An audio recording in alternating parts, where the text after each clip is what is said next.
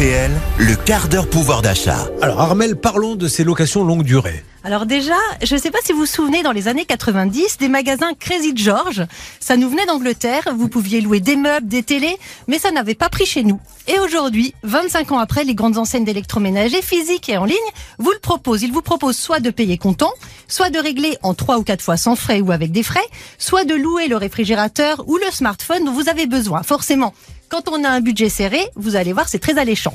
Par exemple, un téléviseur. Vous pouvez le louer 8,38 euros par mois pendant 4 ans. Ça a l'air bien. Mais si on calcule, vous allez débourser au bout des 4 ans 432 euros. Or, neuve, elle vaut 283 euros. Donc vous la payez 50% plus cher.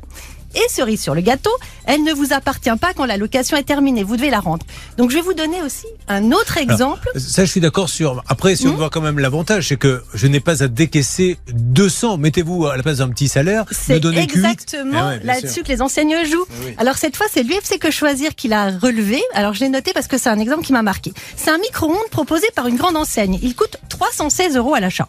Vous ne pouvez pas débourser la somme d'un coup, donc vous avez le choix de l'acheter à crédit. Dans ce cas-là, ça vous revient 20% plus cher, 380 euros.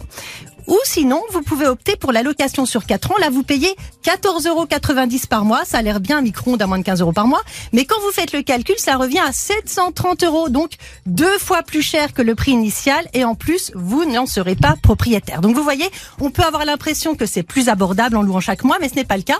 Et c'est ça le problème. L'information qui est montrée au consommateur au moment où il souscrit n'est pas claire. Vous ne connaissez pas le surcoût. On va vous donner une mensualité, une durée, mais pas le montant total, qui est beaucoup plus élevé que le prix initial.